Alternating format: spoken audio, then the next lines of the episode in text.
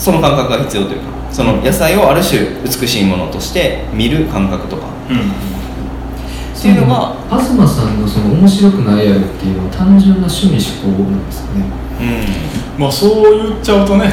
うん。んまあ貪欲な趣向じゃないですか。うんま単純にじゃあそうでない人たちは火力的。あまあ。欲が貧しいってこと？2つより1つやからそらそう考えが少ないってことですよね。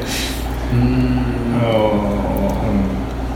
あ他にそのパン粉農法で、まあ、楽してうん。大量の野菜を作ってお金を得て他の野菜を鑑賞するよりも別の娯楽であったりうんうん楽しみを選んでいるっていう違いなんですね。うん。そこら辺はねそそのうん個人の思考だって言ってしまったらもうなんか話はできへんねんけど。なんかうん。知識を読んでて思うのはその個人の趣味思考を超えたところで殴ってくるやつがいるみたいな感じなんですよ。なんかそうなんかいや俺はでもそういう畑とか好きじゃないしこういう生き方していくわっていうふうにはいはいはいあんまりすんなり言えなくなるうん。まあ、圧倒的な正しさみたいなのはある種ありますよ。これ出た時に正論すぎて誰もこんな反論できひんやんってなったじゃないですかその編集で。ある程度。うんなんかそれはでも僕の意見というよりはある種なんか土式のイデアみたいなのに僕も殴られてるああそう。そうなんや。体験者じゃなくて。殴られてるうん。そのなイデアはこれそううん何かこうだからリズムでこうこうこういうこうだから今里山生活をしてるえーっていうふうになんか言い切れないところがあってなぜかそうしてしまってるみたいなところもある。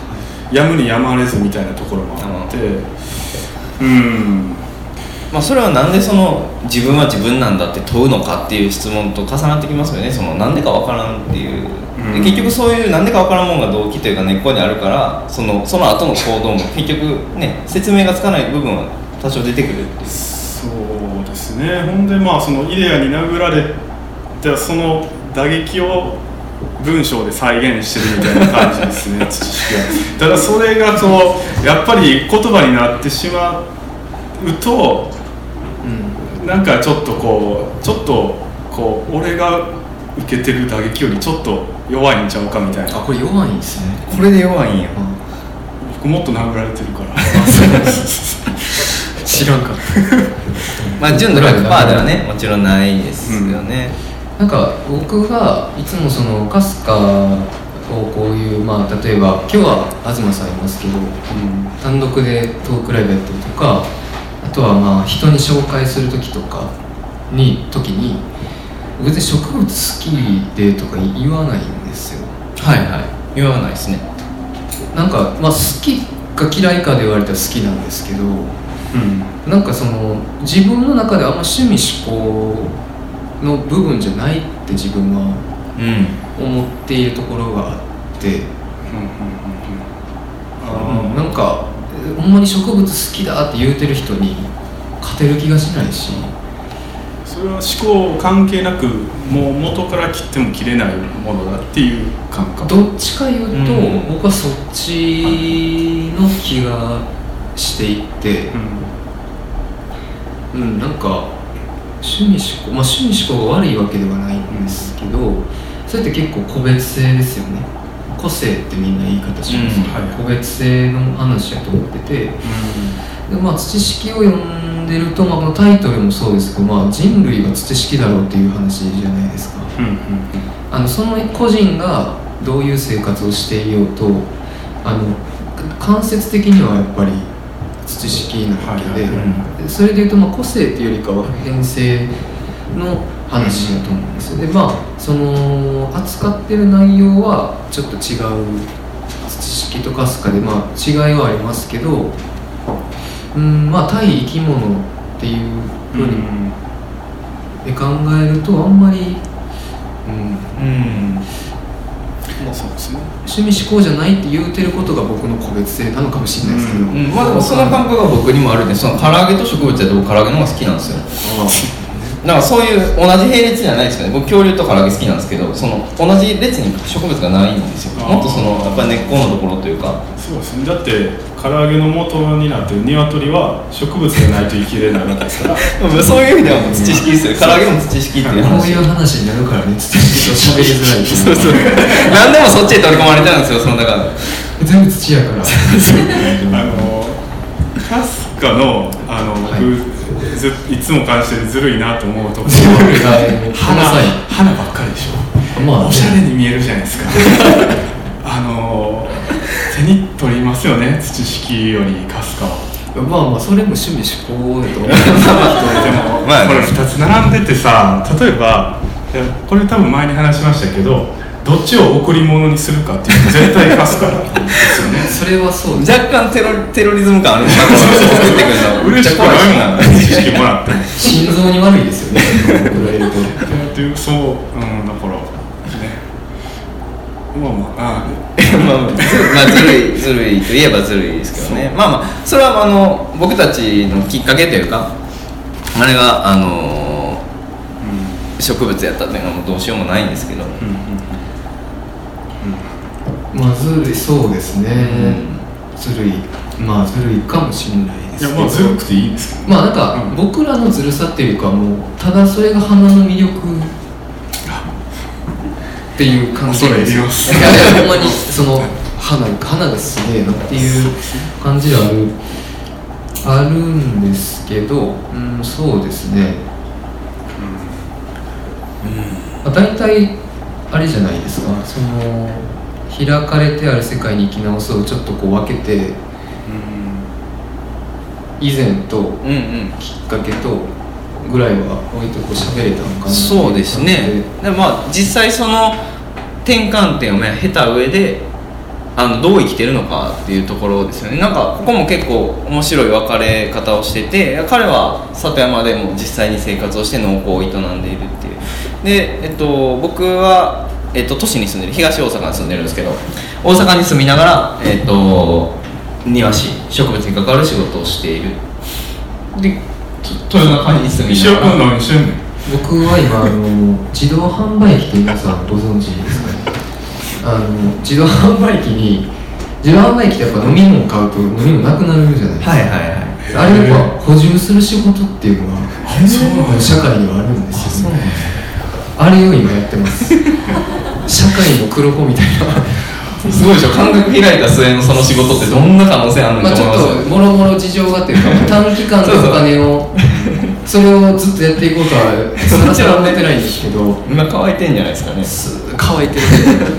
やっぱ乾いてる状態がないと結構潤いもないというか、ただまあ彼はその仕事する前にちょっと田舎に住んでたことがあって1年ほど、ね、尾道の尾道からまあちょっと1時間ぐらいの山の中で。あんまりこうなんか農耕っぽいことやってみたけどそんなにこう興味が湧かんかったみたいな。興味は興味っていうか興味は今もうん。あるんですけど、なんかその土式で語られているような喜びをなんかそこまで感じなかったていう。残念です。あのなんでしょうね。なんかさっき打ち合わせで喋ってたんですけどまあ野菜育てるってすごい面倒くさいんですよね。うん。うんめんどくさ。であのなんかまあうーんまあ東さん、うん、なんやろ。周りにあんまり僕は教えてくれる人とかもいなくってで、まあ、本とかを読んで頼りにやるんですけど何回こう読んで畑行ってあなどんな感じやったっけ腕幅とか言いながら なんかやるのがすごい面倒くさくてある程度乗り出すともうちょっと煩わしさはなくなるんかなと思いつつ、まあ段階としてはなんかその「How to」に乗ってやるからそう DIY っぽい段階やもんね。でああいうなんか例えば DIY とかもあの価値観としては大好きなんですけど性に合わないっていうかなんかやってなんかこう建物を作れる気がしないんですよ。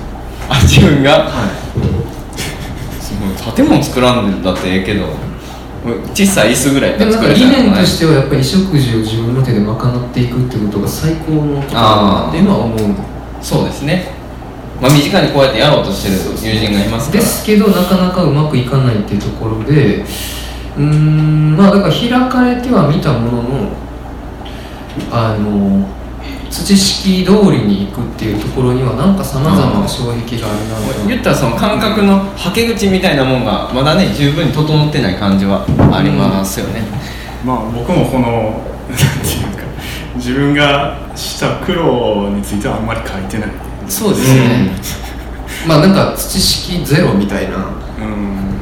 あこのね前日短的なあれはそう。うんこれ2017年の1年のことですけど、えー僕移り住んだのは2015年なんですよね、うん。言ったら3年目でまあやっと自分の米を1年分作れたんですけどはい。言ったらその最初の2年は結構勉強に当てたというか、うん。うん、そんなに 移り住みました米作れましたみたいなそんな早くはなかったっていう、うん。えーそれはでもなんかどうやってそういうこう待てるんですかね？あまあ本人としては切迫感がありますもんね。あー。奈良移り住んだ時点で。そうですね。でもだいぶ悶々としながら最初はうん。ただまあだから運が良かった面もあって、うん。移り住んですぐにあの教えてくれるあの森下さんっていうおじいちゃんが、あー現れてというか、まあ、知り合って 土式にも書いてますけど、はい。うん。この表紙のねあ墨絵は森下さんの作でうん。まあそそういうのもあってただまあだからおやってるとこれはすぐにできへんもんやなとは思ったかうん。ら、うん、だから3年目で作れたのはすごく運が良かったうん。逆にね。かもしれない。早かったのかもしれない。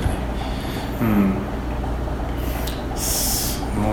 なんかそこら辺のことがあの多分わかんないですけど僕さっき打ち合わせでシティボーイって揶揄されてたじゃないですかはい。はいあの、まあ、住宅街で生まれ育ったんですけどあのその子で育ってると多分その時間感覚ないんですようんまああとはその面倒くささとかあのすぐにはできなさまでも楽しめるようになればこっちのもんですようね、ん。あの野菜なのでもちろん人間に飼いならされた植物なので人間の手がいるようにうん。進化してきてるんですよね。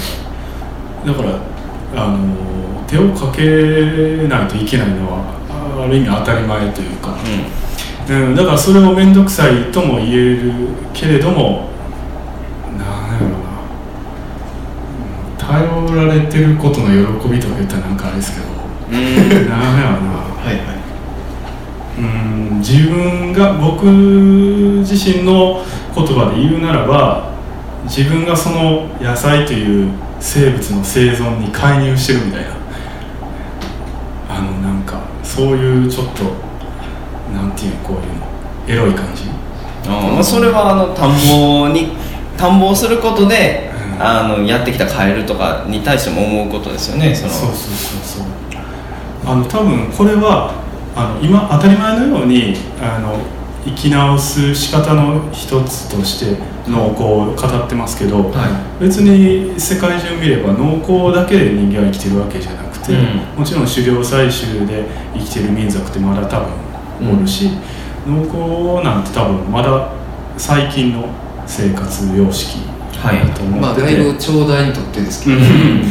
あのだから、えー何を言うとしたのかな。その農耕って結構新しくて、ん。なんか狩猟との違いなんか今回あのこの追肥の中の定談でも、あの言ってますけど狩猟との、えー違いみたいなところ。で、うん、農耕はねちょっとあの人間と他の生き物が共生してる状況なんですね共生ってその比喩表現じゃなくてああの生物学的なあ生物学の言葉あのお互いに依存し合って生きてる、うん。状態、えー例えば、えー花とミツバチであったりどっちかが欠けてしまうとどっちかもう一方の生存も、えー危ぶまれるみたいな状況で、うん、野菜と人間なんてまさにそうやなと思うんですよね。なんかそのだからもうもちろん僕には僕の体の輪郭があって野菜にも野菜の輪郭があるんですけど、もうそのお互いのその僕は野菜の世話をして野菜は自分の体であったり子供であったりを僕に食わすみたいなこのもう相互貫入みたいなうん。エロいですよねその感覚多分やってみやんとね。分からんと思うんですけどまあまエロあの同種ではエロさが足りないそのそっちにもこう感覚を開いていくみたいな。あ、まあ、同種では選べないですよねなか。なかそうか。まずね今の話聞いてると僕どっちかというと修行的な人間なのかなっていうのはちょっと思いまああそれをなんかねさっき切り花的かなって言ってす切り花人間って言ってたんですけどあのその野菜をじ種から土から育てるっていうことよりも今もうすでになっている野菜をどう使うかみたいなところの方がまあうーんまあ一つ言うと面倒くさくはないですし、うん。そこにむしろまあむしろとかまあ楽しみ分かりやすいですよね。はい。すぐ得られる楽しみ。がうん。なんか盆栽よりその花瓶があってそこに花いける方が生け花の方が僕は楽しい。うん。し同じその空間に植物を飾ることであったとしてもなんかチョキチョキとか水あげようねとかじゃなくてあどっちかというともう咲いてる花をはいの方が、うん、これはでもまあ個性なんですかね。あうんなんかそのさっきの野菜の話もそうなんですけどだんだんその野菜の性質に自分が入り込んでいく感覚というかそういうのがやっぱりあってあのものづくりでもそうなんですね。あの大工の、えー、と法隆寺の棟梁この西岡常和っていう。やっぱりその常和かな？常一？常一か。な まああの常に一って書くんですけど、まあその人が言うにはそのやっぱり道具を通してその、まあ、材木の性質に入り込んでいくと、まあ、その木の性質に沿ってこう生きていくことで、まあ、その性質の中に入り込むことによって性の喜びを得るみたいなことを多分言ってたと思うんですけどなんかやっぱりその対象と溶け合う感覚というかで僕はまあ造園ですけどやっぱりその木の性質に入り込まないとあの木が切れないですね。その山の中に木あるじゃないですか。であんな木はあのお隣の木とかとこう風で擦れ合ったりしていらん枝自分で払っていくわけですよ。で僕らのハサミも言ったらその風とかと同じようじゃないと木にとってはやっぱ不自然になってしまうわけでそういう時にやっぱり僕たちの腕とかハサミとかっていうのはもうほとんど風にならないといけないみたいなそんな感じなんですよね。いいっすね。いやでも性質としてはほんまにそうなんですよ。だからそういうあの対象に入り込んでいくことで得る喜びとかあとまあ性の感覚。でそれからその西岡さんが言ってたのはそこから倫理も生まれるみたいな話もしてたかなって思うんですけど、あのうん。でも逆にその枝とか落とす時にこうある種攻撃を加えてるわけじゃない。ですか、はいはい。切るっていうことはやっぱり多分にねそのそれもある種のこうサディスティックな喜びみたいな。それあでもそれはやっぱり多少やっぱあると思うんですよ。人間って絶対どうしても暴力的な側面があって、あの切ること自体のやっぱ楽しみとかって多分あると思うんですよね、うん。じゃないとそのやっぱり切るのが趣味の人もいるんですよ。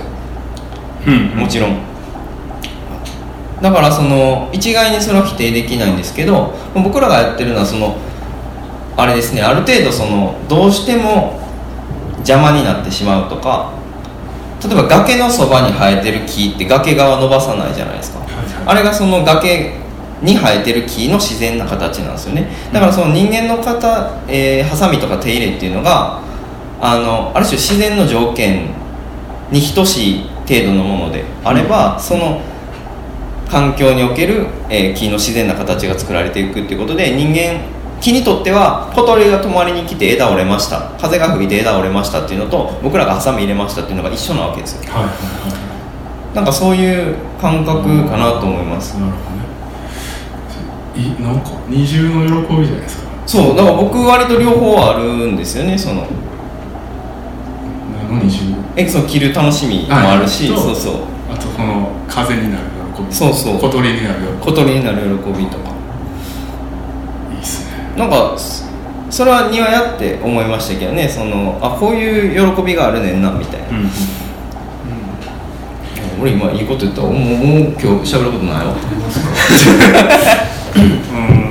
すすごいでもあのかすか作る前は今日植物に興味もなかったところからのかすか挟んで庭師に行くっていうなんかすごいジャンプ力ですよね。まあある種それがもともとの僕の性質だったのかもしれないですけどやっぱりそのね開かれるっていうことは僕にとってはすごい大事だったわけですよね。そのいや、うん、開かれるもともとその種みたいなのはねセミ取りの時からあったと思うんですけど、はい。それをこうある種言葉でやっていくっていうか。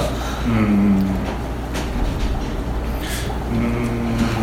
なるほど。なんかすえーっとその例えば庭木を切るだとかいうこともある意味、えー庭木がそもそも存在してないとできないことなわけじゃないですか。はいだからそう考えた時に、まあ、野菜もそうですけどあの何かこう危害を加えるとかも含めてあの何かやり取りをする喜びがこう未来にあるからこそそいつらの存在を喜べるみたいなそのなんかわかります？一回こう未来を経由しての現在。最高みたいな。そういう感覚なの。あもしかしたらそれ庭園を入れるとかはそうかもしれないですけど、でもここに書いてくれたみたいにその植物の存在にただ感嘆するとか、はい。驚く。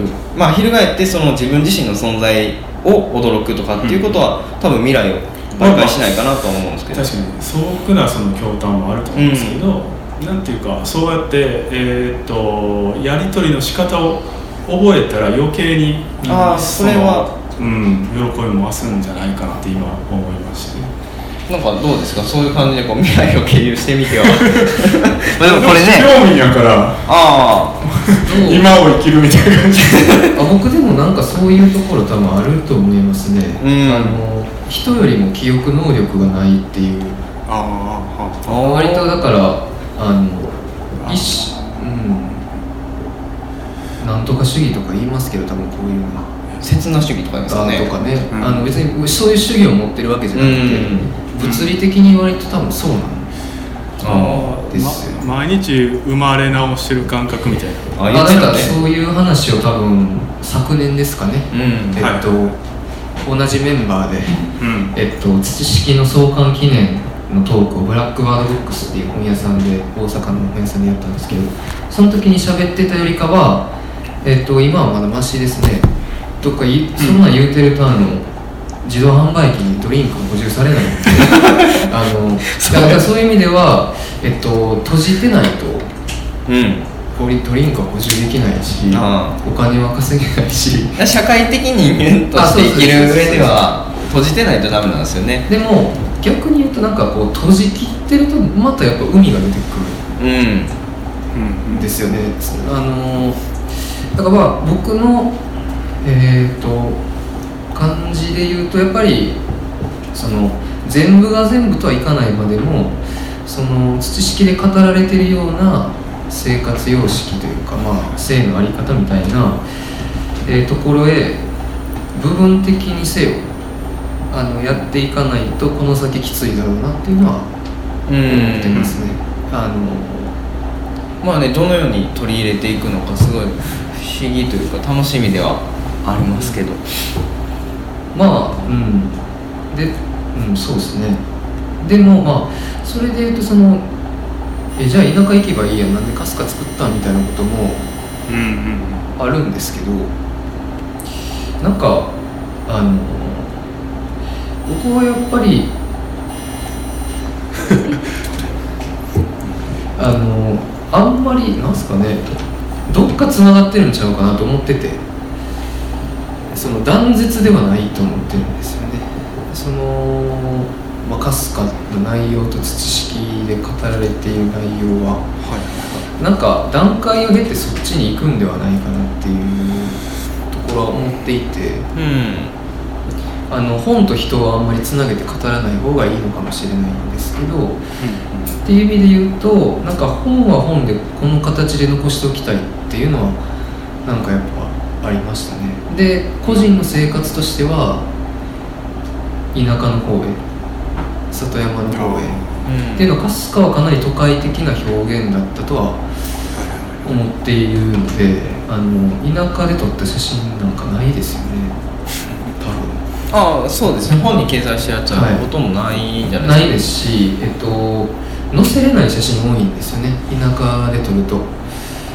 あの、こうやって結構単一の植物が載ってるんですけどもう田舎で写真撮ったら1枚の写真に 10, 10種類ぐらい植物がうわってなってるから、植物がね切り離されてる状態っていうのはいかにも都市的なんですそよねのそもそも最初から生まれた時から里山出ずっぱりみたいな人ってあんまりこういう鑑賞の仕方をそもそもしない、うんうんてかまあ言い換えっていうとできないかもしれないんですよはい。彼らにとってはもう生きる場所であって別に眺める場所ではないっていうかうん。だからそういう意味でも僕は東さんは結構そこら辺バランスがいいと思っていてはいはい。眺める時は眺めるしうん。でもやっぱしっかり生きてるしだからなんかうーんその段階ここの段階を経て土式なんかなっていうのは思ってるんですよね。うんうんその二項対立ではないというか。